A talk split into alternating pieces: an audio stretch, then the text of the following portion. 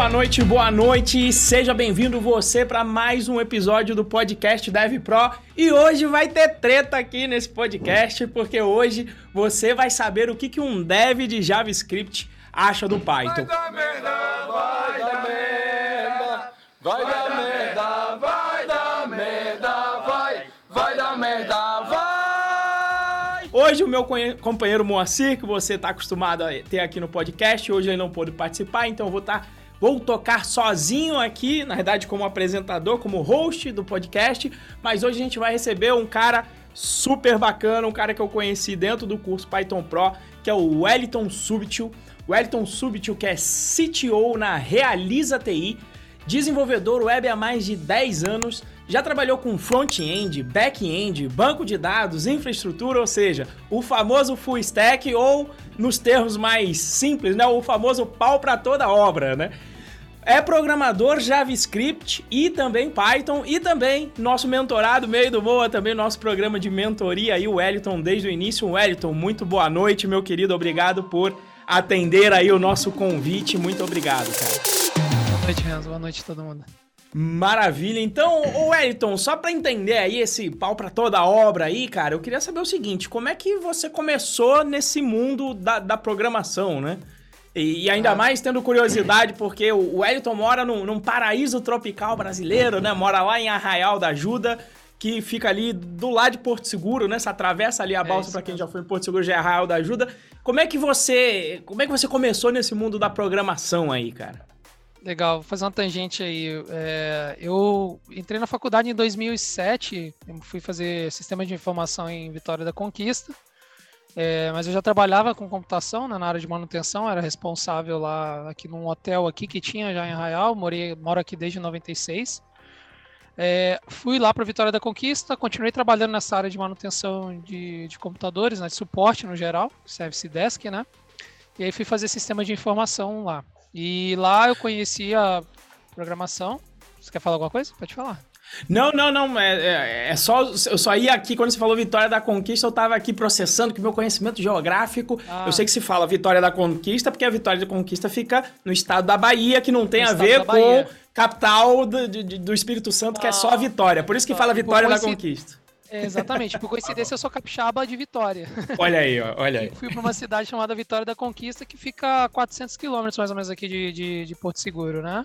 Lá é, um, lá é, acho que é a terceira maior cidade da Bahia, então tem uma infraestrutura melhor. Fui para lá, fiz faculdade lá, mas assim, peguei meus colegas que possivelmente vão ouvir de faculdade, que vão ouvir o podcast, lembram da minha, da minha luta, porque eu tomei, eu não tomei ferro, mas assim, quase tomei ferro em LP2, né, que era linguagem de programação 2, e saí meio que traumatizado, porque foi aquela coisa assim, acho que é de qualquer faculdade, entram 40, formam, acho que da minha turma formaram 8, e nessa LP2 eu lembro que muita gente desistiu do curso ali, já era terceiro para quarto semestre, né? E eu passei assim, raspando, raspando mesmo, sabe? Com o professor tendo que arredondar a nota para eu não ficar de recuperação final. Foi bem traumatizante. E aí já no final do curso, né, eu já tinha, eu já exerci um cargo assim, para a idade que eu tinha, né, de 20, 24 anos em 2011, mais ou menos. Eu já, já tinha atingido um cargo de supervisão nessa área de, de, de manutenção, já não tinha muito para onde, é, né, para onde correr. E aí eu, eu recebi uma proposta de um amigo, irmão meu mesmo, de que a gente estudou ensino médio juntos, né? Ele estava voltando para o Brasil da Europa para cá e aqui tinha uma e tinha um uma pessoa, né, um, uma, um, um senhor, né, Tonico, um, um, senhor que eu respeito muito, que queria montar uma empresa de tecnologia e queria alguém responsável. Ele já tinha algumas pessoas trabalhando aqui e queriam né, que eu tomasse conta dessa área. E vim, a, a conversa foi, foi se estreitando, né, e aí, tipo assim, quando eu parei para analisar, falei, poxa, eu quero sair de conquista, voltar a mexer com. É, trabalhar na área de tecnologia, obviamente. E aí tem um porto seguro, literalmente, né? Que é, seria voltar para casa dos meus pais e aí exercer atividade. Logo depois, uns dois, três meses, eu, é, eu tenho uma. Eu namoro e já estou junto com uma pessoa já tem quase 19, 17, 18 anos.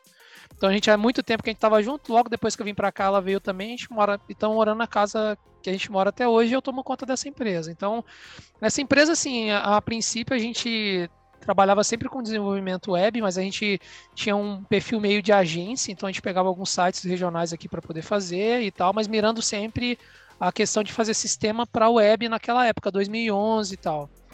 E ali até então tinha um atalho, entre aspas, que era aquele, era um software, é um, é um software é, no code, low code, que é o software maker, que ele é até, até é famoso no mercado, aqui no Nordeste tem, muita, tem muitas empresas que usam. E, e aí, assim, no meio do caminho me trombei com essa ferramenta e falei, poxa, eu vou começar a ter lá, né? Vai que dá vontade de programar de novo, né? E aí eu fazia a gestão do time. Mas, mas, você, mas, aí você formou, né? Só, só lhe relembrando, na Formei. faculdade, quando você estava, você formou, eu estava até também fazendo a matemática ali. Você falou 18 anos com a esposa, eu estava fazendo a matemática, você falou, estava com 24 em 2011, então você já tá um é, tempão aí. Já tem um tempo, a gente namora desde 2005, a gente se casou em 2014 e estamos juntos até hoje, graças a Deus. Que e... maravilha. E aí você encontra uma ferramenta Maker que só para de repente, como a gente tem muita gente aqui que é iniciante, né? Sim, Esse sim. movimento do no code é são várias tentativas que eu já vi várias vezes e que funcionam até certo ponto, sim, onde você tem uma plataforma em que você consegue construir sistemas sem efetivamente codificar. Então a ideia é que uma pessoa que não precisa ter um conhecimento de programação, mas que ela consiga produzir software. Normalmente arrastando caixinha, é, pelo menos Isso. da minha época, que era famosa, era o tal do Genexus.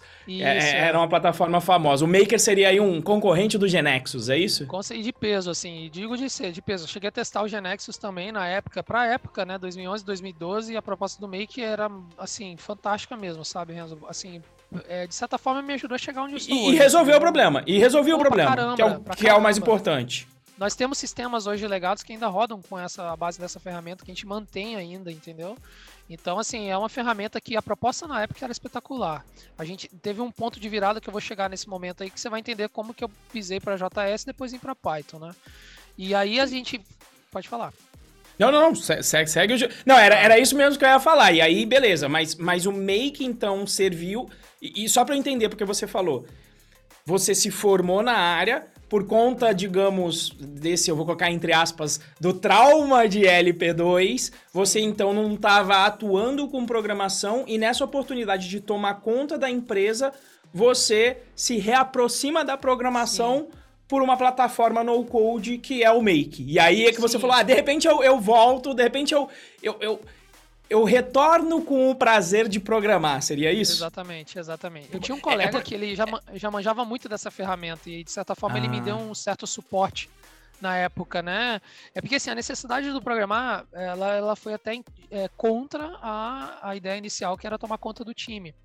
Mas assim, Entendi. como eu tinha me afastado muito da área de programação, eu tinha, eu, eu, assim, para você ter uma ideia, eu queria fazer ah, o meu TCC foi sobre ITIL, né? Então assim era, era voltado para gestão, pra gestão completa. Já eu gostaria, eu, eu tinha muito apreço tentar seguir nessa área, né? E aí vindo para cá eu comecei a fazer a gestão do time, né? Que era diferente aí e tinha algumas coisas que não me convenciam em relação a ah, não dá para fazer, isso aí vai ter que fazer assim, vai ter que fazer assado e tal. E aí foi onde eu falei, cara, eu preciso dar uma estudada melhor, né, me inteirar melhor sobre o, sobre o que a gente está no mercado que a gente está atuando com as tecnologias. E aí foi quando eu me deparei com o Maker, assim, para atender algumas necessidades que nós tínhamos aqui, bem, bem, bem específicas, eu diria até, entendeu?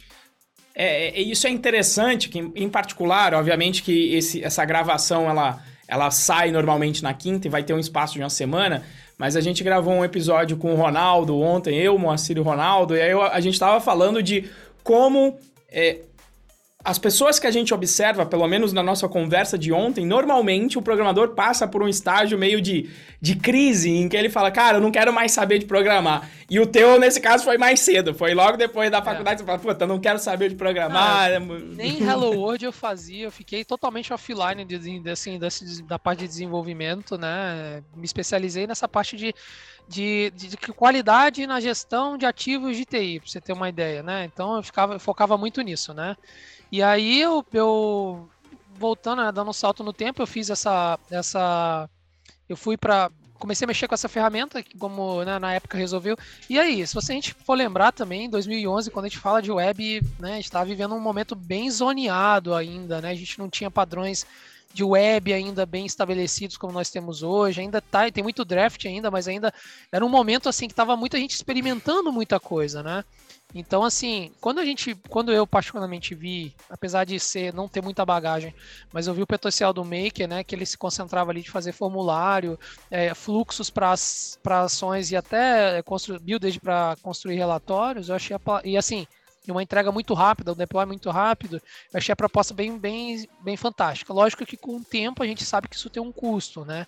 Naquela época isso parecia interessante, atendeu sim a necessidade, mas em algum momento assim teve duas assim teve um ponto assim que foi o ponto de virada para mim para eu virar a chave foi por volta de 2014 2015 que eu comecei a, a olhar para outras tecnologias na verdade assim eu comecei a resolver problemas mas que a ferramenta isso você falou né? Dois, 2011 até 2014 ou seja 2014. o Maker resolveu os problemas durante três anos. Sim sim sim perfeito. sim, sim, bastante tempo e aí a gente, eu comecei a resolver problemas que a plataforma não resolvia. Então assim, ah, fazia uns hackzinhos ali em, em JavaScript para fazer algum comportamento diferente de um componente que eu não queria daquele jeito.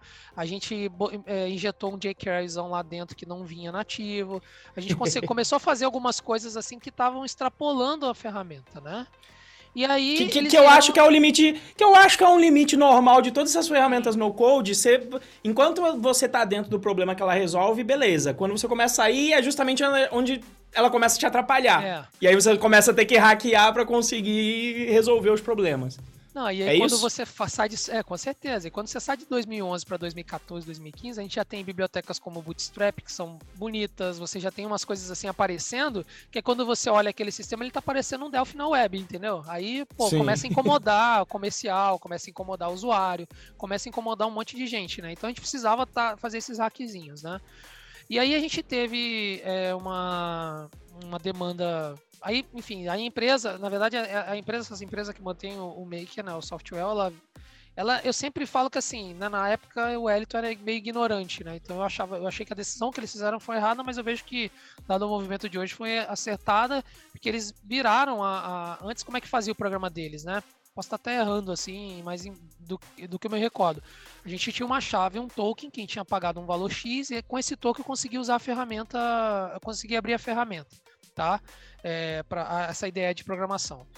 É, quando foi em 2014, 2015, mais ou menos, eles mudaram esse modelo. E eles saíram de uma versão, sei lá, 2.7, vieram com a versão 3.0 e falaram: Ó, oh, agora vocês vão ter que pagar uma mensalidade para começar a usar essa plataforma.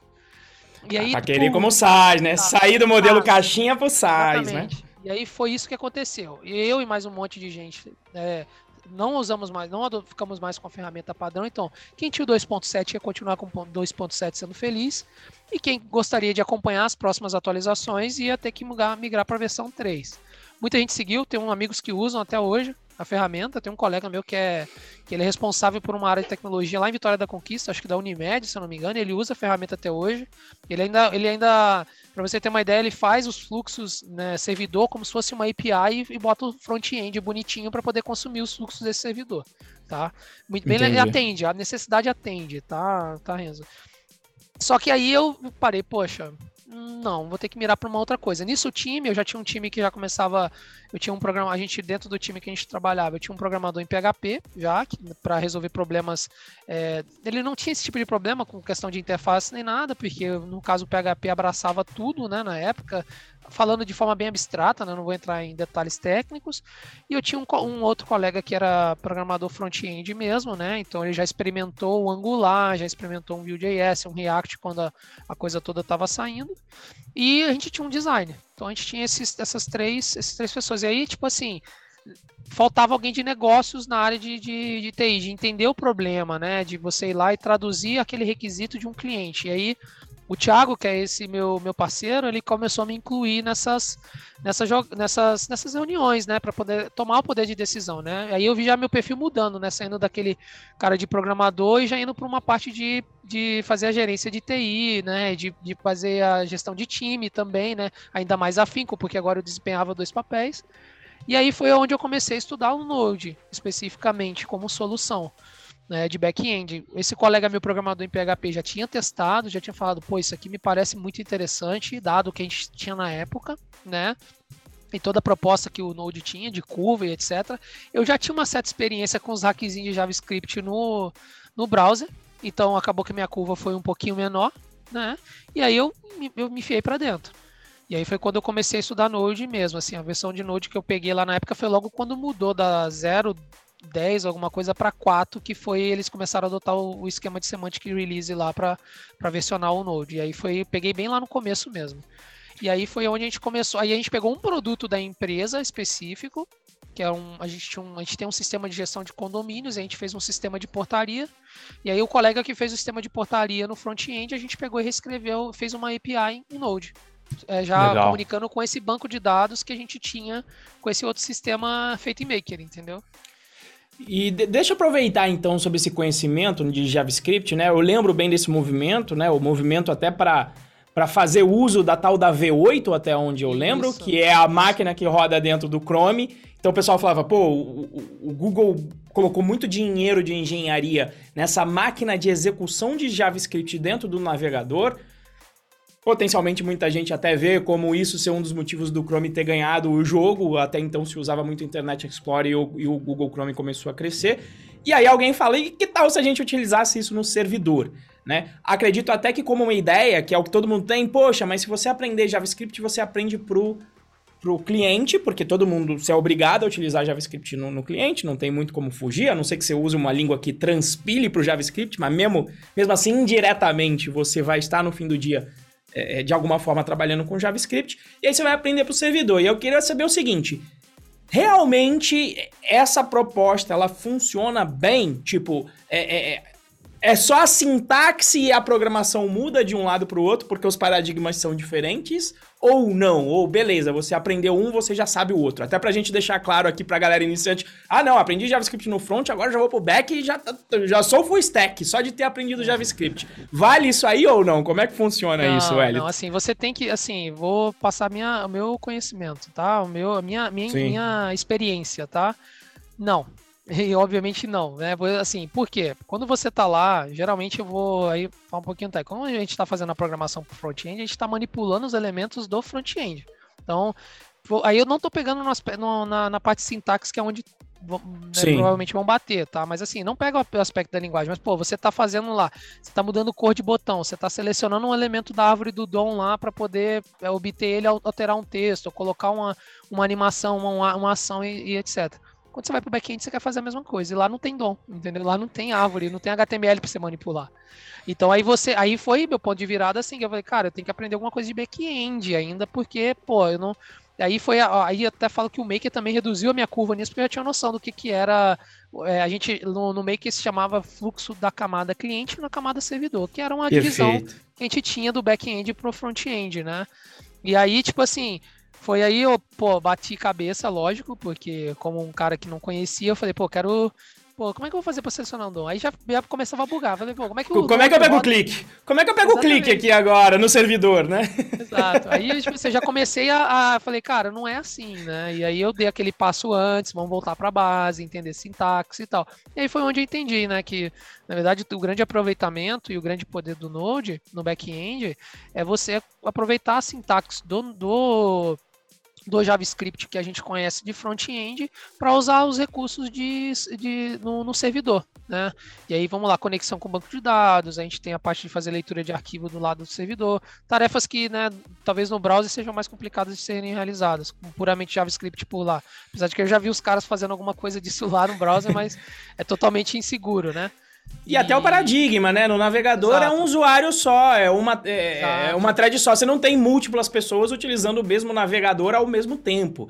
Numa parte do servidor, você já tem que lidar com a porção de problemas de concorrência, de paralelismo, como você falou, de acesso a banco, de leitura de, de arquivo, que não tem nada a ver com os componentes visuais que, com os quais o JavaScript vai lidar quando você está utilizando ele no navegador. Então, mesmo para quem decida ir por essa área de pensar, pô, eu vou começar pelo JavaScript que eu vou já saber os dois.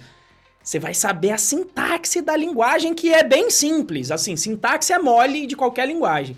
O problema é que a sua forma de pensar no front, ela tem que ser bem diferente da sua forma de pensar no back. Então, mesmo para quem vá pelo caminho do JavaScript pensando que, nossa, eu já vou saber tudo só porque eu aprendi JavaScript, cara, você vai ter um trabalhinho a mais. Então, é isso que eu imaginava, mas foi bom confirmar com alguém que passou é. pelo, pelo fluxo aí. Eu já imaginava, mas era bom confirmar antes, né? É. Mas assim, é, é, aí quando eu, eu, rompi essa, né, essa, passei por essa etapa, aí eu consegui deslanchar melhor na linguagem. Obviamente que ainda tem tem coisas densas durante esse caminho que na época, Sim. pelo menos, eram bem complicadas de você até ter material. Você tinha que material que, como era tudo muito recente, era muito fresco, e foi uma das coisas que dificultou muito a minha jornada de entendimento e aprendizado do JavaScript, é porque assim, às vezes você tinha para um problema você tinha 10 soluções, 10 soluções completamente diferentes, assim, que nem, nem se abraçavam, sabe? Então, assim, você ficava, qual que é a melhor, qual que é a correta, qual que. E aí, talvez, aí quando eu faço um paralelo da faculdade, vou lembrar de um Java da vida, eu lembro que o Java é bem engessado, né? Ele engessa o tudo que você tem que fazer. E aí, em algum momento, eu comecei a sentir falta disso no JavaScript, dele engessar um pouco as coisas e não deixar correr tão solta, né, é, na, na, parte de back-end. É tanto que até hoje, né, a gente, a gente tem um TypeScript como uma alternativa ao JS puro, porque todo mundo entende que usar o TypeScript é melhor por conta da entrega que o TypeScript, TypeScript entrega, né, de, de, de, de, de tipagem, de tipagem, classe, a parte de interface, tudo que orientação de objeto tem de bom, né? E que no JavaScript é um pouco nativo, né? O ECMA lá é um pouco diferente. Agora, assim, a, a linguagem tem evoluído bastante. Até, uma, até esses dias eu, eu voltei a dar uma programada e aí eu falei, cara, tem umas coisas legais, uns métodos novos de array, umas coisas bem legais assim, que eu falei, poxa, isso é bem interessante. E que na época não tinha. Então a gente acabava tendo que fazer muita coisa no murro, sabe? Sim, a, última que eu vi aí nos meus estudos de, de front, eu preciso me, eu preciso primeiro, eu preciso me atualizar com o tal do ECMA 6, mas é que o JavaScript muitas vezes é aquela linguagem que eh, quando eu comecei na web, eu falei, putz, mas eu não sei JavaScript. Aí um amigo meu falou: "Não, mas você já sabe programar, cara. Sai fazendo que é que, que você vai aprendendo no meio do caminho". É. E aí você vai aprendendo as coisas no meio do caminho. Mas a que eu vi que eu achei bacana no ECMA Script 6 foi o tal do Arrow Functions, né? Das é, funções tetas, que aí me resolvia um problema danado, que era aquele problema de entender o tal do diz do, do, do JavaScript, Isso. que aponta para um, troço. Se você chama no, no, no contexto global, é, é, vai, vai apontar para o contexto global de Windows. Se é dentro de uma função, vai ser a própria função. Isso. Aquele diz, eu vou te ser honesto, que eu nunca entendi direito. e, aí, o, e aí, às vezes, até para passar de um contexto para o outro, cria uma variável chamada det, aponta diz pro det para usar o det dentro do contexto da outra função da closure que tá dentro. Eu falava, meu irmão, estou lascado. Estou lascado, lascadinho, rapaz. Eu não sei o que, que eu vou fazer. É. Eu não sei direito o que, que tá acontecendo aqui, não. Fui aprendendo com o tempo. Mas depois eu vi, por exemplo, nessa arrow function que ela vem para, não, beleza, agora o diz vai ser comportado. Você não precisa mais usar o diz aqui, ele não vai ficar mudando de contexto aqui com a, com a balbúrdia que era no mundo JavaScript. Na parte de back eu não vi se era a zona que era, mas a parte do front eu peguei. Eu aprendi o Angular 1, aí daqui a pouco eu fui fazer um outro web e aí tinha lá o Angular eu acho que era o 2. Eu falei, ah, beleza, vou me atualizar aqui.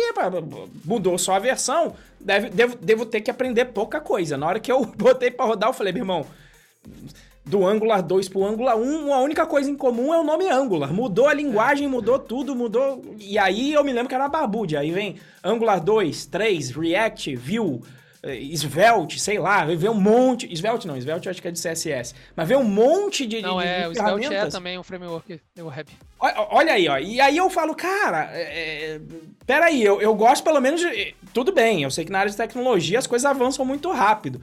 Mas, porra, eu não quero estudar um framework e em três meses eu tô defasado. Aí foi a hora que eu me dei uma afastada do front e falei, olha, deixa o pau quebrar aí. Na hora que começar a coisa ficar um pouco mais consolidada, eu volto. Então foi uhum. mais ou menos. Mas no servidor também, digamos, tinha esse ambiente mais instável do ponto de vista de maturidade de bibliotecas. Foi isso? Também Sim, aconteceu do lado certeza. do servidor. Não, com certeza. A gente está falando uma tecnologia de 2009, né? Então, assim, é, é, era recente, era muito recente. Parece que a gente está falando de cinco anos e tal, mas, assim, uma das coisas que acontecia, que de certa forma, assim, isso é impressionante até hoje, é assim, a evolução da linguagem, eles escutam muito a comunidade. Então, assim, eles, uhum. eles, eles se eu não me engano, eles usam até o. Era até a época que eu lembro, era o GitHub, a TC39, né? Que é a é a, é a, comissão né, que regula as coisas que vão, ser, é, que vão sair, e eles colocam isso lá em votação ou em draft. De, eles assim, tem todo um contexto bem interessante. Então, assim, realmente, de, de, aí eu, isso é, é, eu diria que é, é a do Node tem culpa nisso, né? Uma culpa positiva, porque popularizou muito o uso da, da linguagem, né? Porque, Sim. assim, você tem uma curva de sintaxe rápida. Só que assim, tem coisas densas no meio do caminho. É Sim. Todo mundo vai apanhar na parte do assíncrono, todo mundo vai apanhar com promise, todo mundo vai sofrer com thread, por exemplo, né? Que é um dos assuntos que tem. Você tem como ter multithreads hoje no Node. Então, assim, é, é hoje, e hoje assim, hoje também é uma coisa interessante. A comunidade entendeu tudo isso e hoje a gente tem uma gama de cursos muito legais de pessoas que sofreram como eu no passado e que falaram, gente, ó, vocês não precisam mais, né? Tem uma jornada aqui que não é um atalho, não é nada, mas assim, vocês conseguem se preparar melhor, né? E entender melhor a linguagem, porque assim, é muito dinâmica, Renzo. É to, assim, ela tem, acho que é, o ECMA 6 agora, eles, em algum momento eles mudaram do ECMA 7 para ECMA 2018, aí depois 2019, 2020, acho que agora está na 2022. Então a gente teria, acho que, grandes atualizações uma vez por ano. E não são grandes assim, porque já está meio maduro. Eles Sim. agora, que eu vi um, uma, uma newsletter esse tempo atrás, eu vi até que estão querendo colocar alguma coisa de type hint nativo, como se fosse o do Python Legal. ali, parecido com o Python. Então a gente vai ter tipagem nativa no JS. E isso já vem do TypeScript, que é uma solução que, tipo assim, opa, o JavaScript tem uma série de problemas, vamos tentar resolver aqui com o TypeScript. E assim, então você tem todo um ecossistema, é, eu diria, não tão organizado, sabe? A próprio, o próprio uhum. NPM, a gente pode ir lá fazer uma lib e disponibilizar. Isso é maravilhoso, isso é legal pra caramba. Mas assim, quem garante que aquela lib vai ser mantida por alguém? Quem garante né, a continuidade dela? Então, assim, você acaba às vezes tendo. Se você pegar um projeto Node, por exemplo, de dois anos atrás, e você rodar um NPM, um comandozinho lá que faz uma auditoria para ver se os módulos estão atualizados ou depreciados ou vulneráveis, tu toma um susto, entendeu? Porque você vai pegar uma porrada de coisas e vai assim, ó, tem break change, vai mudar, vai dar break change na tua aplicação. Às vezes um módulozinho vai quebrar a tua aplicação inteira.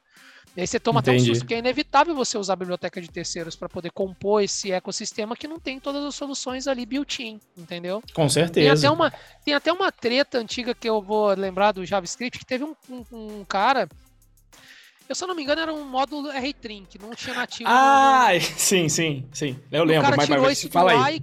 E, quebrou o deploy de uma cacetada de aplicação. Uma e, e, eu lembro que foi alguma coisa assim, né? O cara falou... E é uma biblioteca simples, até onde eu entendo, é. mas, e, mas todo mundo usava né? Isso. Eu acho que era só uma biblioteca de fazer limpeza em string, mas todo mundo usava e o cara agora emputeceu e mandou uma, uma mensagem tipo: Olha, eu tô aqui com a biblioteca e ninguém me paga para fazer isso e, e, grandes corporações usam a minha biblioteca, tô tirando do ar e, e foda-se.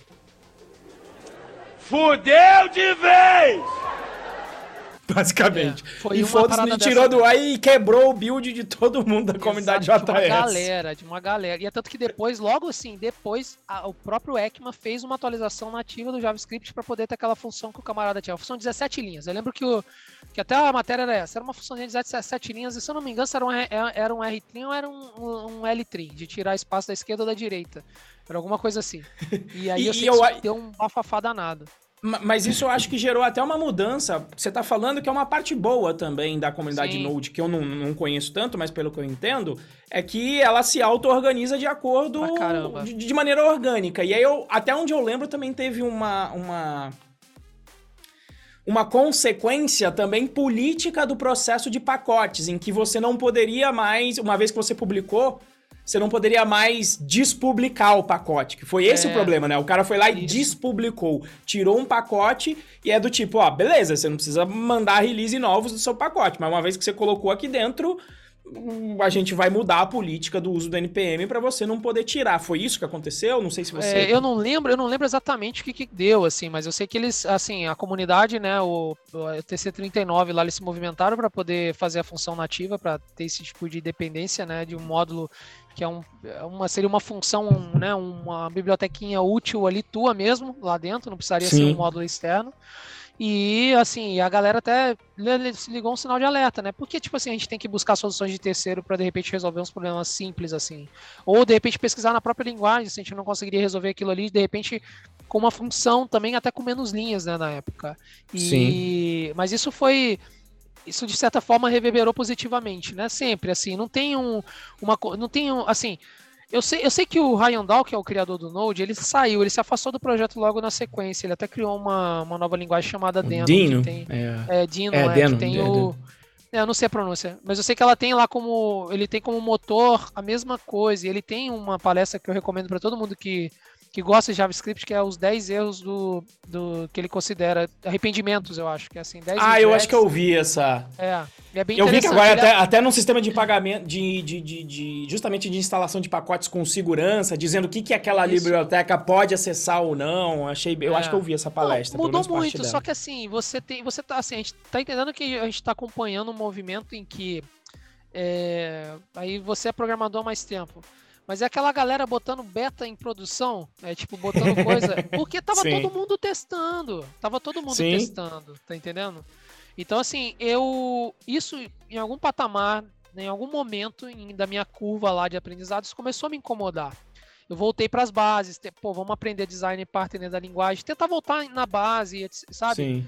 E me explorar. Só que assim, eu vi o ecossistema ainda desorganizado tá? Entendi. Para não usar uma mas, palavra zoneado. Né? Mas, mas assim, mas o fato é, com essa tua é, é caminhada para o JavaScript, o que interessa também é, independente de, de, de da gente tá, de você estar tá falando de estar tá desorganizado, etc. Essa foi a base tecnológica que permitiu o avanço da empresa que você tava e uma evolução e que está até hoje rodando 2022 pagando as contas de todo mundo, é isso? Com certeza. 90% dos nossos projetos são em, em JavaScript. Hoje eu até diria que está quase 40 em TypeScript, porque a gente já está até migrando algumas, algumas, alguns projetos nossos em TypeScript. E, obviamente, por conta de, de curva, né? Eu tenho um time que já programa em JavaScript, então eles acabam abraçando um pouco do TypeScript, mas eles acabam batendo um pouquinho na base, que é a questão do, da orientação objeto, que o TypeScript te exige, entre aspas.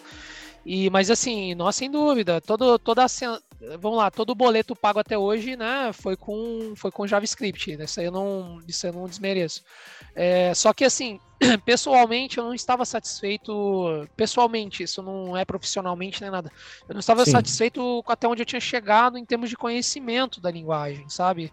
É, apesar dela evoluir bastante, apesar de ter um ecossistema. E nisso aí, Renzo, se a gente faz a tangente lá de Maker de 2011 para 2022, a gente está falando de hoje que a gente tem três grandes frameworks para web, que antigamente a gente não tinha framework. Está falando de Angular, que era um projeto totalmente experimental, tanto que o Angular 1 foi praticamente jogado no lixo e vamos começar tudo do Sim. zero com o Angular 2, entendeu?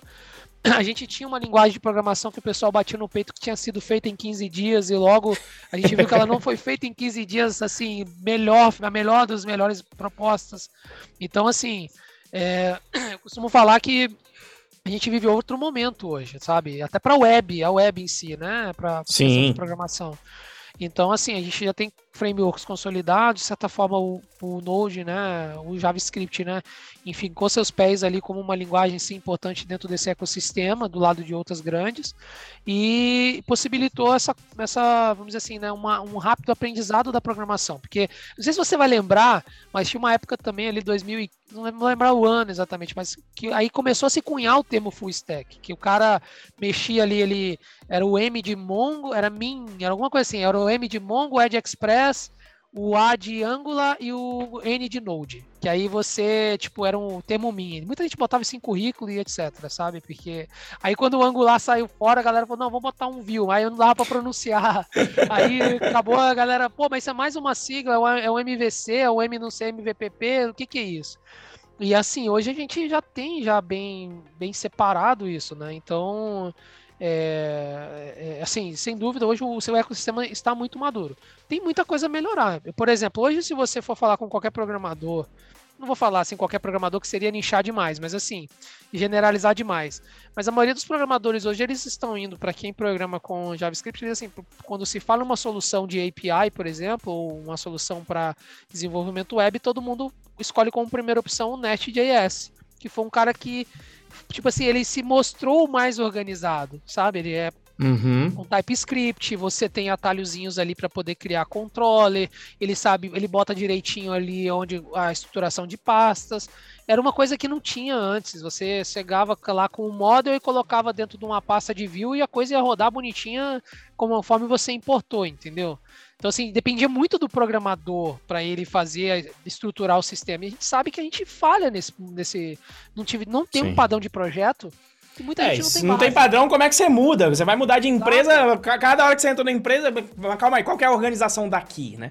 Exatamente. É, como é que vocês organizam? Cada lugar tem o seu jeito. E aí é um problema que, que para você sair de uma empresa para outra, você tem que ter uma curva de aprendizado para entender como é que a empresa faz o seu código. Tá certo que isso, isso não acaba com um framework, mas quando você tá com um framework bem consolidado, você pelo menos sabe, ó, hum, nessa pasta aqui que, que, se chama models, eu vou encontrar modelos. Então, se eu quiser saber sobre banco de dados, eu vou procurar por ali. Deve ter um ORM aqui dentro dos modelos. Então, quando você tem uma estrutura, pelo menos geral, fica mais fácil de você colocar um dev que tenha experiência dentro daquela ferramenta, é isso? Exatamente, exatamente. Com certeza, sim. O, o que acontece? Você diminui a curva de aprendizado do, do de quem está aprendendo, tá? Isso é fato. O cara consegue lá com algum tutorial ali no DevTool ou no Medium, alguma coisa, ele consegue sim fazer uma API bonitinho em Node, isso aí é incontestável. Só que assim, quando você vai pedir uma base pro cara, ele pô, começa a falar de MVC, MR, é, aquele M view router, MCV, MCR, de, de, rota, controller, model. Quando você começa a falar com ele de algumas bases, de alguns modelos, alguns padrões, é o cara já, pô, mas por que tem esse, que ser assim? Onde tem isso? Aí você acaba tendo que recorrer para outras linguagens para tentar entender melhor, entendeu? E Entendi. aí, e aí assim, foi esse ponto que eu cheguei que aí foi até onde a gente teve nosso primeiro encontro, né? Eu, eu a gente já tinha já os produtos da empresa. É, bem... é, é, isso que eu ia te perguntar. Eu falei, pô, você tá rodando tudo com JavaScript, etc. Sim. Que raio você foi arrumar a sarna pra se coçar e falar, cara, eu vou querer aprender Python. De onde é que saiu isso aí, né? É, é que, é, que é o ponto que você tá chegando agora, né? Sim. A gente tinha uma, uma solução na empresa que ela rodava em Node e era uma, uma solução, basicamente era um, uma solução de script, tá? E aí ela rodava em Node, beleza, rodava, mas assim, quando a gente aumentava um pouco de carga, eu vi uma degradação na performance. Pode ser, obviamente, olhando hoje, há uns anos atrás, olhando hoje, pode, poderia até ser algum problema de, de código mesmo, que talvez não estaria tão otimizado, mas para a solução, que era uma, uma solução, pô, pensa assim, trivial, eu sentia uma certa, um certo engasgo, sabe? É, e aí, tipo assim, pô, você vai lá, que, que você faz? Aumenta a infraestrutura, né? Começa a aumentar a infraestrutura para poder atender, né? Quando você tem algum tipo de gargalo nesse sentido, né? Pesquisei bastante a respeito e tal, e aí eu vi que na comunidade de infraestrutura, é, o pessoal falava muito de Python para scripts em geral, né? Para fazer algumas rotinas de script, de limpeza de disco, algumas coisas. Eu via muita o, gente... O que a turma chama de automação aí hoje em dia, Exato. é isso? Exato, eu via muita gente fazendo coisa em Python e quando eu olhei a sintaxe, eu sempre me incomodei com a indentação. Porque eu falei, cara, porra, uma linguagem indentada. Eu falava que acho que negócio estranho, né? E aí eu falei, Gera um desconforto, eu não vou negar. Quando eu vim do Java, eu falei, pô, o primeiro passo, pô, mas eu quero colocar umas chaves aqui, né? É. Só que aí quando eu comecei a experimentar, cara, aquilo ali passou batido, assim, não me incomodava. Aquela coisa de você ter o é, English like, umas coisas assim, ele ser mais verboso, né? Não, não sei se a palavra é verboso, é mais descritivo. Mais semântico aí, né? Mais... Semântico, essa é a palavra, é semântica, exato. Eu já me apaixonei, assim, apaixonei é, é meio coisa, mas assim, eu gostei muito quando eu já comecei a fazer os primeiros ifs, os primeiros fós, eu falei, bem no começo, baby step mesmo, sabe? E eu falei, cara, isso é legal. E aí eu é, acho como qualquer desenvolvedor, fui lá na Udemy, um curso de Python, e peguei e fiz um curso de Python, Python 3. Fui também no professor Guanabara no YouTube, ele tem um curso de Python também. E aí aprendi o básico e, pô, aquilo ali tava legal, pra cá pra mim já me atendia. Aí eu fui lá, resolvi o problema da empresa com aquele scriptzinho, refatorei ele em Python. Pô, funcionou, belezura, falei show de bola. E assim, vale uma, uma ressalva, tá? Além da pesquisa que eu fiz a respeito para saber daquele problema de solução, um colega meu, há uns anos atrás, que hoje até trabalha comigo, ele presta consultoria na, na, na, lá na empresa, o Bernardo, é o nome dele, ele já tinha falado para mim, falando, Elton, ó, cara, você tem que aprender Python, porque o Python vai resolver problemas para você triviais, assim, que você não tem que pensar muito, sabe? Você só vai ter que ir lá, pô, isso aqui o Python resolve assim, assim, assado.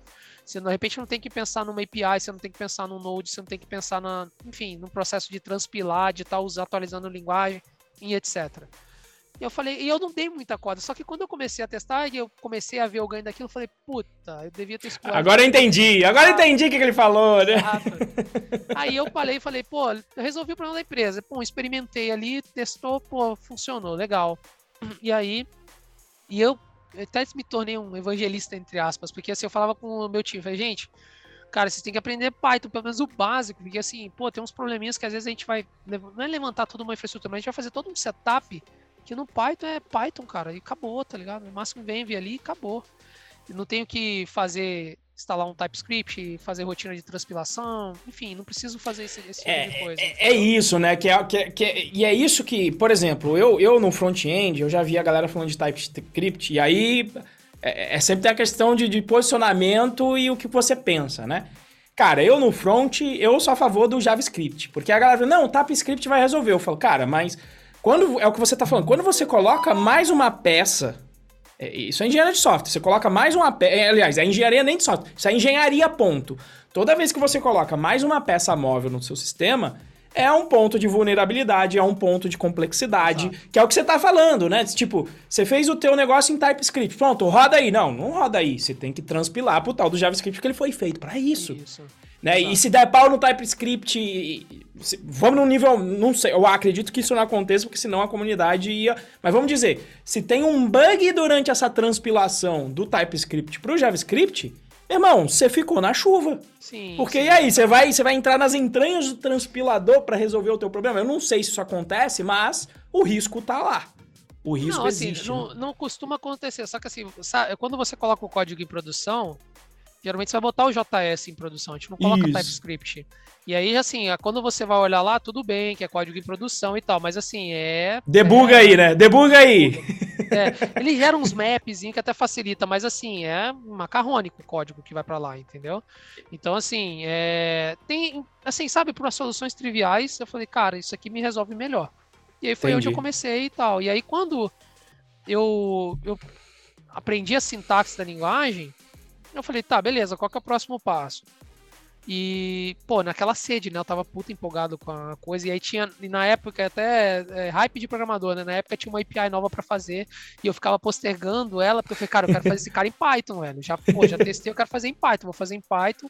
E assim, lógico que não, pô, né? O pessoal, o pessoal até pode me criticar, porque, pô, eu exerço de certa forma uma posição de gerência na empresa e fiquei hypado. Mas, pô, eu tava hypado, com certeza. E assim, e eu não tava hypado à toa, eu não tava sendo leviano, ah, vou trocar o Express ou o Nest pra um, um Flask, um Django, alguma coisa. Não, pô, são frameworks consolidados. Não tava trocando uma coisa que saiu para uma, uma coisa que saiu ontem, entendeu? Tem, tinha sim, toda uma comunidade, sim. um ecossistema e etc, né? E aí eu falei, pô, mas qual que é o próximo passo? Para onde eu vou? Para onde eu vou? Para onde eu vou?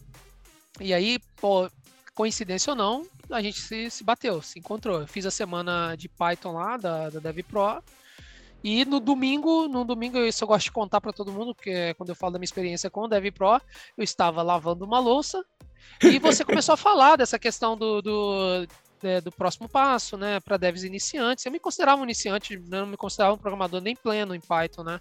E aí eu falei, cara, ele tá falando comigo, ele tá falando comigo. E aí foi onde eu fui lá, entrei no quarto, nem falei com a mulher. Falei, ó.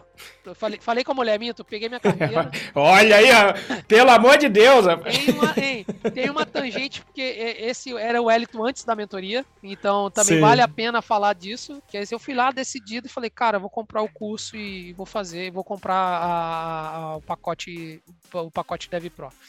E aí foi, eu mandei um recado para tipo, dentro das milhares de mensagens lá que estava recebendo, mandei, você falou, pô, não, é isso mesmo, vem, vem para cima, vamos embora junto. E aí para mim de lá para cá foi só sucesso. Então, é lógico que todo, é, qual que é o custo que eu tenho disso hoje, né? É, a, as soluções em Python que eu, sou, que, eu, que eu adoto dentro da empresa, a princípio só só eu que manjo, né? Só eu que mantenho. Uhum. Então tem um custo disso, mas eu sei que não é tão difícil. Assim, é um custo que eu sei que no momento em que eu precisar de um apoio, eu vou ter alguém para me ajudar, com certeza, porque a comunidade é grande, entendeu? E, e tem demanda, né, obviamente. E, e, eu me lembro que, que, que, que você. Eu, eu, me lembro de uma, um papo que a gente teve, né? Porque aí eu converso com as pessoas e falo, porra, mas o cara já tá trabalhando lá anos com JavaScript, e o que, que ele por que, que ele veio aqui? Porque eu tenho essa pergunta para entender, né? Por que, que, que, a pessoa veio buscar, né? O que, que, que te chamou a atenção? E aí eu lembro que você falou que também a parte de engenharia de software e desenvolvimento orientado a testes, que, que isso, é um assunto, de novo, de engenharia de software, não é um assunto é. De, de, de, Python, mas que isso também te abriu os olhos, foi isso? Com certeza. Quando eu fiz o curso do PyBirds, e eu vi que, né, eu até falo, eu até falo para todo mundo, né, que você não abre o PyCharm é, com um arquivo .py, né? Já tem que ser um teste Py lá da vida, né? Tem que ter o, o teste para começar, né? Não tem nem que ter o arquivo lá que vai ser testado, mas tem que ter o teste. E isso assim, aí isso é um ponto interessante, foi bem legal você falar disso, né? No JavaScript, teste foi uma coisa que se consolidou é, de uns anos para cá. A pessoa falava muito de teste ali, lá embrionário do Node e tal. Tem a biblioteca de built-in de teste, tem até o. Muita gente nem conhece, mas o próprio console log do JavaScript ele tem um console.teste que a gente consegue fazer assert ali dentro. Mas assim, é, ainda não tinha. O setup disso era complicado mesmo, porque eu lembro que assim, quando eu comecei a fazer teste, eu lembro que eu instalava uma ferramenta que era um test runner, que eu acho que era o Mocha, e uma, fer uma ferramenta, uma outra biblioteca de assert, que era, era o Chai, se eu não me engano, para fazer os assets, né, das, dos testes. Uhum. E esse setup era meio era esquisito, tá? Pra, assim, era meio estranho fazer, tinha uma curva ali pro camarada fazer. O Facebook mudou isso com o Jest. Assim, isso se tornou bem trivial hoje em dia, tá fazendo teste com instalar a biblioteca de teste. Mas aquilo ali era uma coisa que me incomodava muito. E assim, você tinha. Aí, vamos lá, para de novo, né? Sopa de letrinha. Você tinha o Jest, você tinha o Ava, você tinha o Mocha, você tinha o Chai, você tem ainda todos esses. Você tem vários test runners, assim, você fica naquela, tá, eu vou escolher qual. E aí, Entendi. Né, acaba que no final os grandes, né, os grandes se consolidam, né? Os grandes e os, e os bons também, né? O Jest se consolidou, como obviamente hoje é 90% dos desenvolvedores preferem o Jest por conta de, de curva de setup. E assim, eu tinha uma dificuldade demais de entender o fluxo de teste, né? O processo de teste. Era difícil você. Eu ficava me batendo, pô, tô mocando um resultado que vai ser testado e que, pô, pra que, que eu tô fazendo isso? Eu ficava com aquilo e não tinha é, é, respostas efetivas, sabe? E aí foi com o curso do, do PyBuds, aquilo, pô, me encheu, eu falei, cara, pô, vai ser Python e eu vou ter teste aqui. Tô vendo que eu vou ter teste nos outros modos. Então isso é uma coisa que me interessa, eu vou, vou pegar. E aí e, foi e... aonde eu me, assim, foi um, pra mim, né, a, o que eu gostei de, do curso em si, entendeu? Massa, cara. E, e aí eu, eu perguntaria o seguinte, cara. Qual que é a diferença entre Python e JavaScript? Já que você tem o pé aí nos, nos dois mundos, conhece os dois mundos, qual é a diferença aí da, das duas linguagens ou, enfim, ecossistemas? Não, não, sem, sem treta, não, sem treta. Não, não. A, a, a, gente já chamou a treta. Ou oh, é treta sim. É. Se for dar, ó, se você for dar um likezinho, não esquece de dar o um likezinho aqui no episódio do Spotify. Dá um likezinho aqui pra gente, compartilha com teu amigo, fala que rolou uma treta pesadíssima, porque falou em treta, a galera vem escutar. Ele é mal. E a gente? É mal também. Mas não, aqui é, é, é, sem. Apesar da gente sacanear, cara, depois de um certo tempo, né, Wellington, com uma certa experiência, você passa a não ter mais amor por ferramenta. Não faz não, sentido você, a, você amar martelo. Você pode até Nada. preferir um, aquele martelinho que funciona melhor tal, mas tipo eu gosto de saber quais são os prós e os contras, né? E aí eu, eu gosto de discutir para entender, né, as diferenças em si. Né? Tem, tem um colega meu que quer falar o seguinte: o programador ele tem que ser promíscuo com linguagem. Essa, essa é a regra. Com framework, com ferramenta, igual você falou. A gente não pode ter amor, realmente. Mas assim, é, assim sem dúvida, é, sem dúvida, assim, duas coisas que me chamaram bastante atenção, tá? Comunidade, tá? Do, do Python é incrível. Isso aí, muita gente é, assim, é, é, vocês se conhecem, isso é muito legal. É, eu acho legal isso. Tem o, o Bruno, né? Que é, acho que você já tá, trabalhou com ele. Que o Bruno cara fazia Rocha. vídeos. Bruno Rocha fazia os vídeos, vídeos, faz vídeos lá no YouTube. Nós temos ali o, o live de Python também. E, com cara, quando a gente. É, com o Edu. E assim, a, a, é, sabe quando você se sente próximo do, do, das pessoas? Isso aí eu me senti isso na, na, na comunidade. Porque assim, é uma comunidade gigante, né? O próprio o, tem o Henrique Bastos também. Enfim, eu me senti, pô, quando eu me inserido ali, quando a gente eu entrei no grupo lá privado do Dev Pro, aquilo ali para mim foi divisor de águas, entendeu? E assim, comunidade, então, pô, me senti acolhido, tá? Muito legal, isso independente, até no grupo público, tá? Pô, a galera Sim. lá é muito ponta firme. E sem dúvida, sem dúvida, a organização da, assim, sem dúvida, a organização do ecossistema de Python, minha opinião, o Eliton aqui, hoje é dia 27 falando, ela é muito mais consolidada do que a do JavaScript. Isso aí, muito mais madura e consolidada. E, E, e, eu acho que faz até um sentido que você falou, né? Você tá falando, cara, ecossistema JavaScript. Você falou criação em 2009. O Python é de 1989. Tem gente que acha que o Python, ah, mas porque bombou agora, mas é de 89, feito, inclusive, né? São as comparações. Não foi feito em 10 dias o Python. O cara, o, o Guido von Ross é, estudava e fez uma linguagem de programação para o ensino, baseado em uma linguagem que ele já tinha feito, que era o ABC.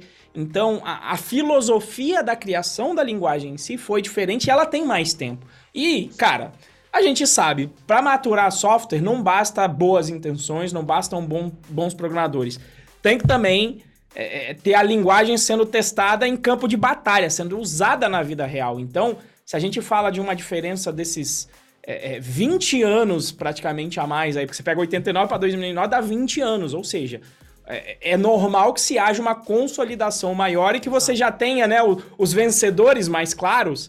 Né? É, é, isso, esse movimento de, de framework web, eu converso com a galera mais das antigas do Python, aconteceu também. Era tão fácil fazer framework, todo mundo ficava fazendo. Até que o um momento você começa a consolidar. E hoje você fala em Django, Flask, Fast API. Isso ali. É, você três skills. Mão, né? É isso, você conta na mão, em vez de, de você ter um zilhão de, de oportunidades. Por quê? Porque quando você tem essas infinitas é, é, é, opções é porque a galera tá testando. E aí, desse processo evolutivo e de uso das ferramentas, potencialmente as melhores vão se consolidar com o tempo e aí as escolhas ficam mais fáceis. Como hoje, olhando pro ambiente de front-end, eu vejo a coisa mais consolidada. Quando eu falo em framework front-end hoje, eu penso é, é Vue, React é, e Angular. Ponto. Eu não fico mais agora assim, ah, não, vou sair daqui, vou usar alguma coisa mais melhor do que isso. Não, acredito que agora o mundo de front-end, pelo menos de dev front-end, JavaScript, ele deu uma consolidada, né?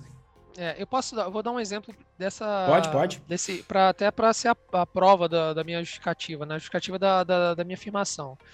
É, eu, em alguma. Nessa. Eu posterguei essa. Depois que eu fiz o curso, eu fiz a API, que eu te falei. Sim. No API não fiz em Django, eu fiz ela em Flask. Mas ó, pra você ver, né? Como eu portei o conhecimento, né? Então, assim, para mim foi tranquilo estar tá fazendo a, API, a, essa API em Flask.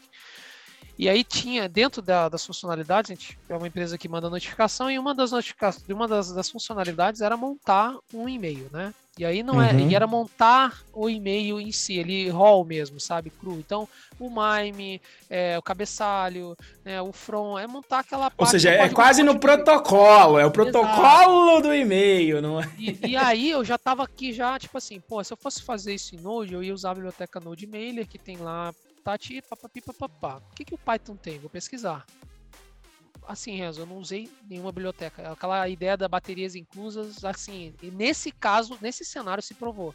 O Python tinha todas as classes e recursos que eu precisava para poder atender essa necessidade.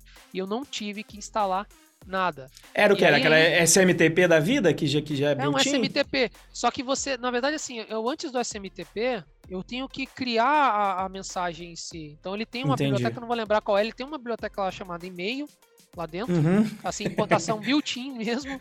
Assim, eu tô falando porque na época eu lembro que eu falei, cara, tem um e-mail aqui. Não é possível, um né? Quando eu dei um contra espaço, tudo, multipart, mime type, papapi, add cabeçalho, make ID, assim, todo um monte de, de, de função. Falei, caceta, vou fazer isso aqui, pô. Aí fui na documentação, falei, cara, dá pra fazer tudo que eu preciso olhando a documentação.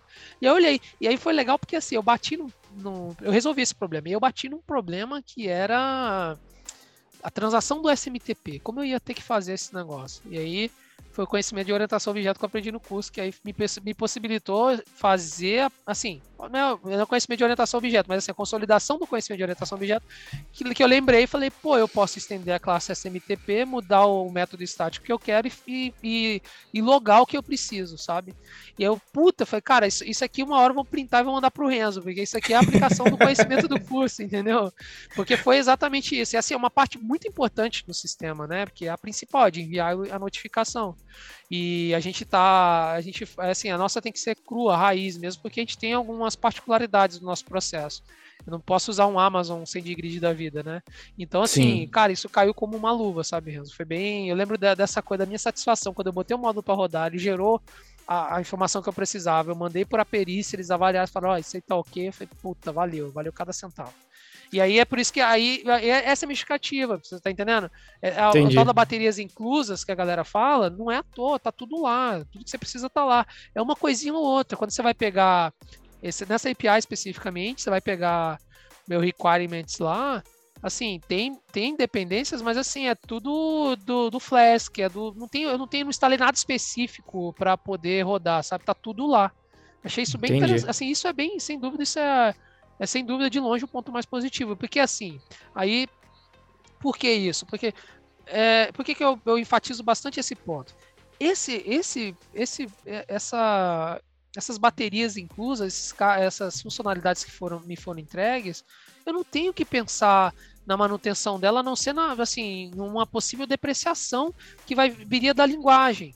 Sim. Já um Node Model, um Node Mailer, que é uma biblioteca fantástica, ninguém faz meio built-in lá no Node, todo mundo basicamente usa ela.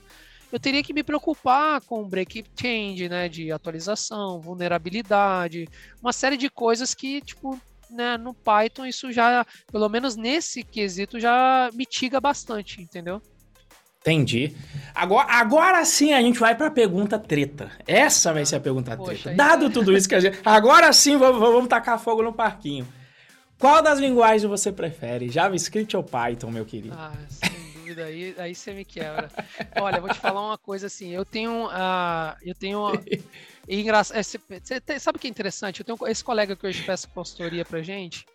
É, a gente acaba programando, a gente está fazendo hoje é, muito microserviço, né? Para dividindo um pouco da parte da, das aplicações. Tem umas partes que são densas. A gente fez uma automação de deploy para um ambiente de homologação em Kubernetes, não sei o que, não sei o que lá. Nós automatizamos tudo em Python. Porque assim, é de longe a minha preferência e é de longe a preferência dele também, entendeu?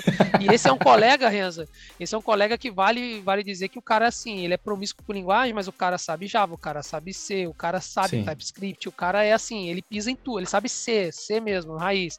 É, ele está inclusive com uma, uma tarefa nossa aqui, que é baixar uma, uma ferramenta específica e que é toda feita em C, modificar como ela, ela escreve o log da, da aplicação. Então o cara assim, ele é denso, ele assim, ele também adora Python, né? Então ele até quando a gente tá desconversando, fala assim, cara, isso aqui a gente vai fazer em quê? Mano, eu falei, pô, não, não tem, né? Fazer Python, né, cara? Aí tem umas coisinhas ou outras que ele testa com Go, né, e tal, mas aí ele fala, cara, eu vou fazer em Python que fica melhor, né? A gente, aí a gente começa a se falar melhor. Muito, assim, isso é então, assim, eu, eu vejo assim, é difícil, se eu for falar para soluções, né, diferentes, cada problema tem uma solução diferente. Sim, Em termos sim. de preferência pessoal, eu hoje, sem dúvida, dou preferência a resolver os problemas que eu tenho, né, é, é, os problemas que estão dentro da minha zona de controle com Python, sem dúvida.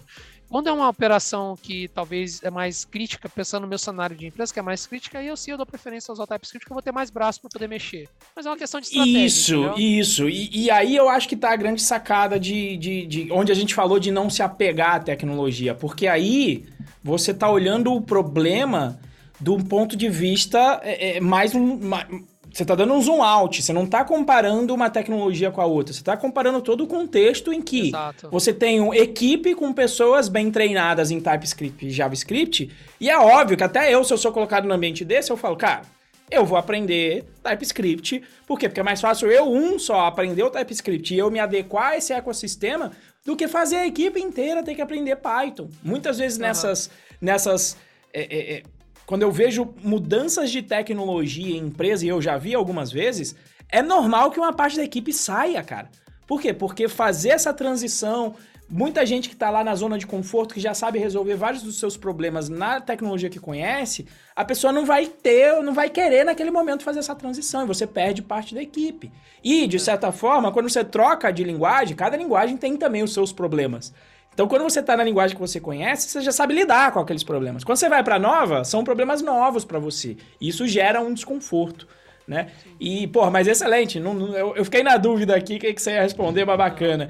E, e qual que linguagem... Eu falar assim, né? Quem paga o, assim, né? As contas é o JavaScript. É o JavaScript. mas não, não é o JavaScript, é o Python e o JavaScript, sem dúvida. Ou são os dois, são os dois. Proporção menor. Mas tem uma coisa legal também, que é legal falar, é que assim, é... acho que isso é legal até para iniciante mesmo. Os Sim. colegas aqui que programam em JavaScript e TypeScript, JavaScript no geral, né? É, esses dias aconteceu uma situação dessa em que eles, eles, eles teriam que fazer uma funcionalidade dentro de um outro sistema que eu já tinha lá pronto em Python. Então, uhum. assim, era uma, até uma solução complexa, eu diria, não era tão simples. E o fazer esse porte que eles fizeram foi assim, suave. Eles conseguiram Sim. ler o meu código, né? O meu código. A sintaxe, assim, você vai ter. Assim, no final das contas, é quando é, é, né, esses desenvolvedores iniciantes, né, eles atingiram a maturidade, eles vão ver que o que importa é a sintaxe, né? No final das contas, não importa a linguagem o, eles fizeram foi suave, sabe? Eles pegaram aquele modelo básico e assim, ah, vamos portar isso e tal. E é lógico que assim, ah, as coisas que não tinham ali, eles, ó, o que que esse, esse resultado faz, né? O que que essa, principalmente a, a parte de array, de, de listas, né? Tuplas e etc. do Python, é tudo built-in mesmo, aquilo ali é fantástico. E aí, às vezes, eles tinham que recorrer, recorrer para uma biblioteca tipo Lodash, Hamid, alguma coisa assim, para ter o mesmo resultado esperado. Mas assim, é, pô, eles ele, assim, ele leu aquilo, assim, foram dois programadores, eles conseguiram ler e fazer a solução. Então, assim, é, foi uma experiência bem positiva também, né? Que prova que a linguagem é, de certa forma, sim, fácil. Eu, isso eu afirmaria. Sem dúvida, se eu é, até saber JavaScript, eu sempre recomendava assim, gente, pô, o cara que é iniciante, abre o, o, o JavaScript, você não, não, precisa de nada programado, dá um F12, vai lá no console e começa a experimentar. Sim. Mas eu, sem dúvida, hoje, qualquer pessoa que está iniciando na, na, programação, recomendaria Python sem sombra de dúvida, assim. Porque é muito. Que depois que você, tipo, né, é, pula o setup, fica fácil é, desenvolver a solução, Sim. entendeu? Então. É Entendi. Isso. É, tava até aqui na, como uma das minhas perguntas, na qual linguagem você indicaria, mas já respondido aqui. Ah, sem, e o detalhe é, como a gente já sempre bate, a gente não bate pauta aqui com o que a gente convida, né? As perguntas a é. pessoa recebe aqui na hora. Então a bomba aqui da linguagem preferida, o, o Wellington não estava ciente que ia acontecer. E aí, cara, chegando. É, é, pegando até esse contexto de problema em um nível mais alto. Quer dizer, hoje você atua como um diretor de tecnologia. E aí eu queria focar um pouquinho nessa área e entender, porque eu mencionei lá no início que o Wellington participa do nosso programa de mentoria, né? Comigo, com o Moacir, com as demais pessoas que participam, inclusive o Ronaldo, que fez o episódio anterior aí, o, o Luquinha a gente já conversou, agora estamos conversando com o Wellington. Eu queria saber como é que foi o papel da mentoria na tua carreira em si, que, que você acha que faz sentido? Que, que, como é que foi aí esse processo para você, cara? É, então, pô, isso é bem legal, porque assim, é uma. É, é, um, é um assunto que eu gosto de falar até, porque eu tava num momento muito ruim da minha vida emocionalmente, não profissionalmente, mas emocionalmente, tava em plena pandemia, eu tinha passado, né, eu tive uma experiência é, bem negativa com meu filho em relação à doença de hospital, eu tinha muito medo da pandemia, né, eu fui uma das pessoas que fiquei em isolamento até, até poucas semanas atrás, né? E eu tava naquele, naquele pico, vendo tudo aquilo acontecer. E assim, a gente, de certa forma, a empresa pô, bombando, foi todo mundo pro meio digital. E eu tava, e assim, eu tava numa espécie de burnout mesmo, sabe? Dormindo pouco e tal. E eu tava, assim, é, destruído mesmo, sabe? E não tava bem, não tava bem, não tava, eu não me dava ânimo de trabalhar, né? Quando eu começava, se encerrava o domingo, me dava uma tristeza segunda-feira. Eu nunca fui eu nunca fui disso, eu sempre fui o cara que cheguei primeiro, fazia café para os funcionários, era o último a sair, né? Sem demagogia mesmo, sabe? Eu sempre fui assim, eu tava, tando, tava num momento muito ruim. A gente já tava no home office há muito tempo, até antes da pandemia. Eu acho que aquilo tudo estava contribuindo para isso, né? E aí, é, eu sou cristão, né? Já externalizei isso, sem dúvida, assim, a minha pegada a Deus nesse momento foi mais do que importante. E aí até considero isso, tipo, dentro do que eu acredito que foi Deus que colocou vocês no meu caminho em algum momento, porque foi bem aleatório, né? Eu vi a proposta de mentoria lá no, no, no grupo, eu rapidamente fui, né? Me engajei, né? Falei, pô, vocês dão mentoria, eu tô querendo fazer. Que para mim foi, foi minha terapia, né? O que eu falo até hoje, né? Eu tô, você falou, né? Até falando, pô, eu moro em Arraial da Ajuda, eu não tenho muito contato com pessoas da área de tecnologia aqui. Né, da, do, do, mesmo, não vou falar do mesmo nível que você parece soberba, mas assim, pô, não é, uma, não é um polo tecnológico aqui. É um sabe? polo turístico. Se, turístico, as pessoas não se encontram para tomar cerveja para falar de tecnologia, né?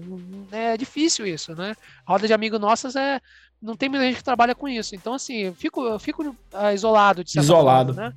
Exata, e aí, assim, quando eu vi essa proposta de mentoria, eu falei, cara, é, é o momento de eu, de eu me aproximar de quem entende, de quem sabe. E de repente alguém, alguém que me deu uma luz, assim, né? E eu juro pra você, eu tava afim de entrar com, pra pegar o hard skill, né? Que é aquela, a, talvez a parte, é, tentar entender melhor as, algumas nuances do Python, de repente, para resolver um problema XYZ que eu tinha na empresa diariamente, etc, etc. E aí, pô, aí eu faço essa, essa tangente pro momento do meu momento pessoal, que eu não tava muito bem. Nada bem, nada bem. Preocupa, minha esposa preocupada, meu, meu, o Thiago, meu colega, preocupado e tal, porque eu não tava, de certa forma, rendendo, né? E aí, é, pô, vem a mentoria, a proposta de mentoria. E aí é, é porra, no primeiro, a primeira eu já saí, parecia que eu tinha tirado uma tonelada das costas. Porque você, você, acha que você pode até falar melhor do que eu, né? Eu era uma pessoa completamente desapegada a nada, né? A dinheiro, né? Eu lembro que vocês me perguntaram quanto você. Eu não sei exatamente, não foi diretamente assim, né? Mas assim, alguma coisa de renda. Eu falei, cara, eu não sei, não sei quanto eu ganho. Então, quanto meu pagamento é minha mulher. Mas assim, pô, cara, você tem que, pô, isso tem que ser motivação, já deu puxão de orelha. Pô, mas você tem que fazer isso e tal. Eu, eu lembro que eu saí dali falei, cara, velho, pô, comer refletindo, né? Que era esse, acho que é o objetivo. Eu saí refletindo. E logo assim, nas primeiras semanas, né, é, a gente fazia o encontro quinzenal, não perdia um. É, acho que isso aí eu tinha bem o compromisso. Teve a questão da, não sei nem se eu posso falar, mas teve a questão do, do pagamento, né, que da mentoria, que eu queria porque queria pagar essa mentoria pessoalmente, porque eu tinha uma, uma coisa de, porra, se esse negócio não der resultado, o prejuízo é meu, foda-se, aí a empresa, né, não, nós vamos pagar essa mentoria para você. Ah, é, a, a, empresa queria pagar e eu me lembro que, isso eu lembro, que até você tava nessa questão de, pô, eu vou pagar tal, que a gente fazia, a gente faz um questionário, né, o que, que tem que acontecer nos próximos seis meses, para você dizer que a mentoria valeu a pena. O Elton, quando chegou, até a comunicação dele era mais não tava mais aberto, o rapaz não sorria, né? E aí, quando a gente foi conversar, pegando esses pontos, né? Ele falou, putz, eu vou ver aqui da grana tal. E, e, e, aí foi bom, porque até ele falou, não, minha esposa me convenceu que é a empresa que vai pagar. É, né? e, foi isso mesmo. E a empresa que vai fazer esse investimento, né? A gente e você, você ficou reticente. Você ficou reticente, né? Gente, é, a gente fez uma aposta, assim. Não foi, ah, a empresa vai pagar e nem eu vou pagar. Sim. A gente fez uma aposta. Assim, se ao final do, da, da, da mentoria né, do ciclo lá de 12 meses. Aí a gente entender, né, nós os três cabeças da empresa entendemos que teve um resultado positivo, o custo é da empresa. Se não teve um resultado negativo, o custo é seu e você fica feliz assim. Mas beleza. Logo, logo no primeiro mês eu fui restituído. Porque, tipo assim, eu paguei do meu bolso, né? E aí a empresa me restituiria no, no, no ano seguinte. E, cara, foi. E assim, no final das contas, é, igual você falou, né? Eu tava super eu me tornei outra pessoa. É, assim, é, eu falo, a gente fala até. E assim, outra parada, né? Como foi quebra de vidro para mim, né? Eu fui lá querendo aprender, aprender não, é, ainda em busca de conhecimento de hard skill, de não sei o quê. E a gente trabalha muito a parte soft skill, né? A gente pouco Sim. se fala de tecnologia dentro da mentoria, né? A gente até fala, assim, algumas coisas que obviamente tá, tá dentro desse, desse cenário, desse contexto, mas a gente fala muito mais das relações interpessoais, dessa coisa de, né? Pô, Bom, aí vamos lá, né, Renzo? Eu era o cara que não tinha hábito de nada, não tinha construção Sim. de hábito nenhuma. Eu basicamente não, não tinha, vamos dizer assim, objetivos nem a curto prazo. E eu, hoje eu, pô. E, eu... imagina, imaginem vocês que ou, ouvem aqui o podcast, sabe, eu e Boa falando de grana, com objetivo. Aí não, é, não, não sei, minha esposa que toma conta. Não, mas quanto que você quer ganhar? Não, não sei. Tá bom do jeito que tá, né? Não, é, calma aí. É isso mesmo. Tá, tá bom, caceta. E aí, e aí algumas discussões, né? Que eu, que eu me lembro que eu, uma vez eu puxei isso pra ti, né? Que eu falei, cara, é, beleza, esse negócio de tá, tá não é a grana pela grana, é a cara. Daqui a pouco teu menino precisa, tem uma emergência, precisa de alguma coisa. Aí é que a grana é a ferramenta para resolver um problema importante da vida. A grana é ferramenta. Então por isso que eu e o Mo, a gente já logo no início. Não, é. calma. Você precisa, você precisa dar não, uma olhada para isso. Já foi uma quebra de vida ali, instantânea ali. Pô, não, já preciso olhar, já preciso. E aí já foi assim. Aí eu, pô, logo depois da mentoria, ponto importante, saí do CLT e fui para PJ, porque assim, mudou minha cabeça, assim, logo, logo no, no, nas, nos primeiros encontros, entendeu? Já mudei para PJ, dei uma guinada, outra guinada. Então, assim, é, pô, assim, resultados que eu vejo hoje, assim, que sem dúvidas é, foram resultados obtidos com a mentoria, né? Para mim, assim, o mais valioso é a parte de construção de hábitos, sabe, Renzo? Sim. Eu tô numa, eu tô numa eu terminei até né, no, no, penúltimo, nosso antepenúltimo encontro eu não consegui participar, mas eu coloquei minha colinha lá do que eu tinha, do que eu estava fazendo, do que eu estava conseguindo fazer. Então, eu consegui ser. É, eu estou conseguindo ser ativo, por exemplo, em atividade física. Eu hoje eu emagreci quase 15 é, quilos, né? E assim, ah, foi por conta da mentoria? Não, é consequência de, de um trabalho feito com a mentoria. O mérito, Sim. obviamente, é meu, mas assim, é, é, eu não teria talvez o mérito disso sem a gente ter batido o papo, sem a gente ter feito, né? a mentoria em si, né? É, é, essa coisa de vocês pegarem na mão da gente e tentar trazer, cara, pensa desse jeito.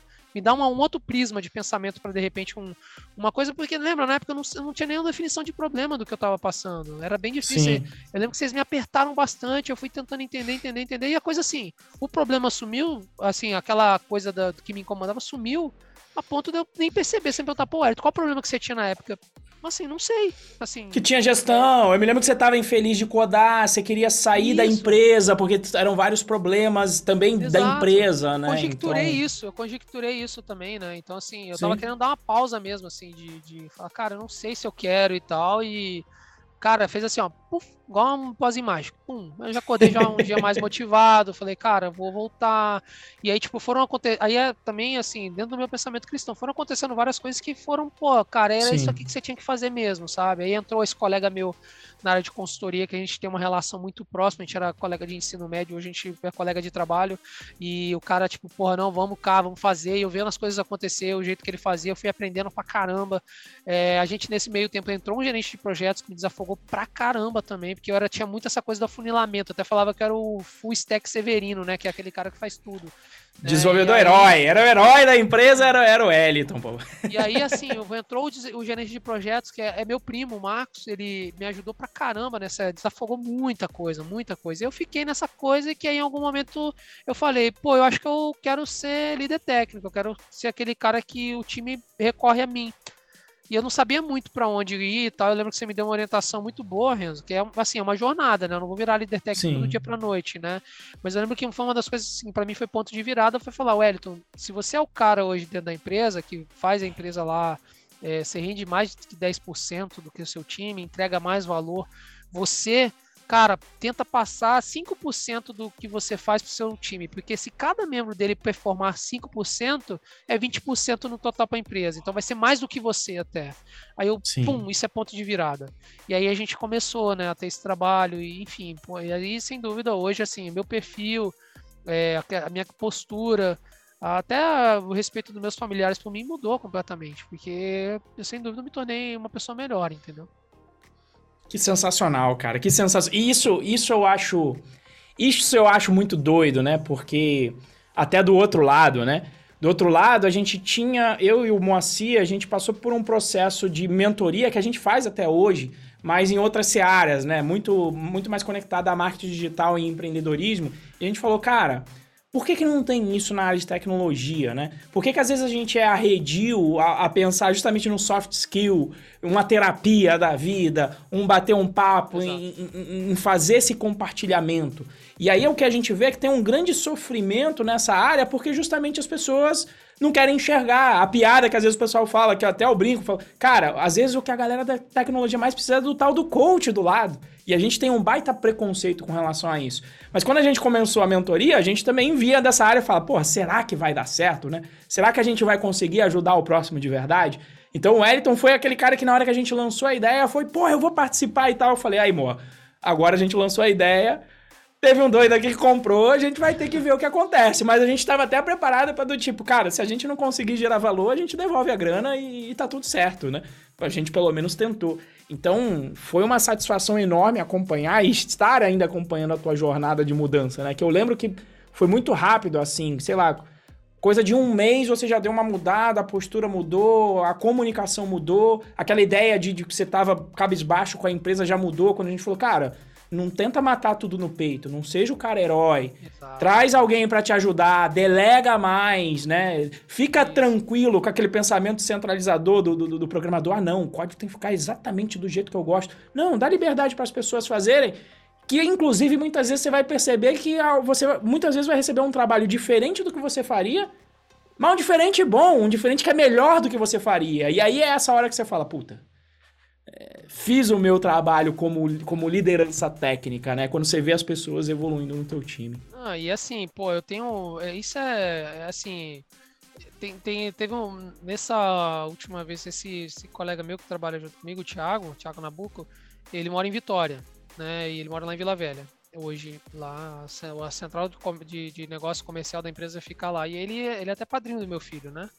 E aí ele veio para cá, a gente fez até um churrasco e tal, e a gente tava falando de algum resultado da, da coisa da mentoria. Eu recebi um feedback direto dele, nunca perguntei ele diretamente o que, que ele achava, né, dos resultados e nada. Ele falou, cara, sem dúvida nenhuma, tua, a mentoria te mudou pra caramba, cara. Isso aí é. E aí ele falou assim, todo mundo precisava disso, sabe? E, e assim, é, e é realmente quebrou vários preconceitos assim na, na minha cabeça é, que a gente tem, a gente tem. No final das contas, a gente precisa Sim. disso, sabe, Enzo? E, e, assim, não é te colocando, nem você, nem assim, num pedestal, te colocando numa posição melhor, não. Assim, é que assim, vocês sabem, pelo menos no processo de mentoria lá, e assim, eu tô, eu tô lá, né? Eu, não é, é, tá, é, até legal falar, não é uma terapia que eu vou sentar tete a tete com você, vou começar, tá lá todo mundo numa sala a gente tá todo mundo compartilhando necessidades, Sim. problemas, etc, né? Até visões de, de, de coisas diferentes, né? E nessa hora é legal, porque a gente vê, a gente compartilha muita experiência um com o outro, né? Então, assim, não é uma Sim. parada individualista, né? Isso é bem interessante. E em relação ao time, essa coisa da liberdade, pô, interessante porque, assim, eu vi o time mesmo, é, vale mencionar cada membro, né? O André, o Rafael, o Eliton e o, e o Caio, eles ganhando, tipo, de certa forma, assim, a postura de pegar o problema no peito, ah, vamos resolver. Tipo assim, eu tenho segurança hoje de delegar Pô, eu não assim, eu tenho codado muito pouco na empresa. Eu tenho pegado coisas mais estratégicas, né, que eu acho que é o que se esperam de mim lá dentro, para poder resolver. Então, assim, ah, tá, a gente está fazendo uma, uma consolidação lá de usar o GitLab. Eu estou ajudando na parte pipeline, eu estou ajudando na parte de dockerização, eu estou ajudando nesse processo que é um pouquinho mais denso, mas assim, pô, os meninos hoje já estão lá, tá todo mundo já dockerizando seus projetos, fazendo imagem lá para botar no registro privado, para a gente já fazer automatizar deploy, etc. Então, assim, é, é, sabe, é tirar o tijolo do meio do caminho, assim. Eu até falo com o Thiago, assim, hoje, eu, hoje eu tô mais pro time do que para mim lá na empresa. É isso. E sem dúvida, sim, talvez sem a mentoria, não sei se eu conseguiria ter feito isso de uma forma tão suave como foi, entendeu? Como tá sendo. Sensacional, é, sensacional. Parece rasgação de seda, né, e tal, mas é porque para mim teve uma geração de valor muito grande, entendeu? Intangível. Até parece que, né, é um discurso, sei lá, mas é porque para mim e eu sempre sinalizo isso, né? Eu não falo isso a primeira vez. É porque para mim Sim. tem uma geração de valor muito grande. Eu não tava num momento bom. Então quando eu olho para aquele cara de um ano, dois anos atrás e olho hoje, eu vejo o quanto eu tô diferente, entendeu? E eu vejo que, porra, esse muito tipo diferente. que eu tenho hoje 13 é... quilos, 13 quilos mais leve, Pô, comunicador, é, bicho. Eu, eu, pra, pro pessoal acreditar, a gente tinha que ter gravado um antes ou depois, né, cara? Tinha que ter um antes e depois, porque de repente você deve ter aí nos teus coisas lá, faz um corte lá. É verdade. Era, é, porque o negócio tava feio, parecendo o bicho do mato. é, eu, eu diria até triste, até a expressão Isso. corporal arcado para baixo, assim, não né? Como ele tá aqui agora, peito aberto, é. conversador, tava até Não, tava muito, eu tava, eu tava muito sobrecarregado é. mesmo, eu tava bem triste mesmo, bem, bem, era bem complicado. Jamais eu faria, por exemplo, jamais faria isso aqui naquela época. Jamais. Sensacional, sensacional. Meu querido Wellington, eu queria te agradecer aqui. A gente já tá indo pros finalmente aqui, tá? Se você gostou desse episódio, vou pedir para você aqui, ó, no Spotify, liga o sininho para você receber as nossas notificações. Nos siga no YouTube, se você estiver vendo aqui no YouTube também, segue a gente aqui no YouTube. Coloca aqui o link, dá o, coloca o dedinho aqui no sininho para você ser avisado. Quando o YouTube dá de avisar, tá bom? Entra também no nosso canal público que o Wellington comentou, comentou, do nosso canal público do Telegram para você saber as novidades que estão rolando. O link é bit.ly barra canal DevPro. E aí, Wellington, já te agradeci. Eu queria saber se o pessoal de repente quiser te encontrar nas redes, de repente bater um papo com você, como é que o pessoal te encontra aí nas redes? Ah, legal. Assim, eu não, eu sou bem arisco de rede social. Até então, eu fiz um detox disso. Assim, eu virei o ano querendo emagrecer e falei, cara, eu vou sair fora de, de rede social porque o feed do, do, do, Instagram não tava ajudando, não. Aquele Rios lá, era só vídeo de churrasco. Aí eu falei, ó, vou desativar isso aqui. Mas eu tô no. Eu tenho. Eu, tô eu gosto do, do, Telegram. É o WO tá Subtil lá, o meu, meu, meu nick. Eu tô no, no, no, LinkedIn também. Enfim, mas eu tô lá no Telegram, basicamente no Telegram. No, essa, Só, então, Twitter, mas não uso muito. WO Subtil e escreve aqui como tá. S-U-B-T-I-L, né? É, Wellington Subtil. WO Subtil. É. E a galera que tá lá no grupo lá do, do, do, do o, o, o, grupo público, né? Que tem uma experiência Sim. com JS e tal também, quiser trocar, eu, ainda manjo. ainda programo em, ainda programo. Eu sou aquele cara que largou lá o, o, JS, não. Eu programo em JS, mas tenho um amor grande aí pro Python. E se quiser trocar uma ideia, tamo junto aí. comunidade é para isso. Perfeito, então. Muito obrigado, Wellington, pelo seu tempo. Grande abraço para você, para toda a família também, para os meninos, para tua esposa, para todo mundo. Muito obrigado pela tua participação, cara. Valeu, valeu, valeu. Valeu.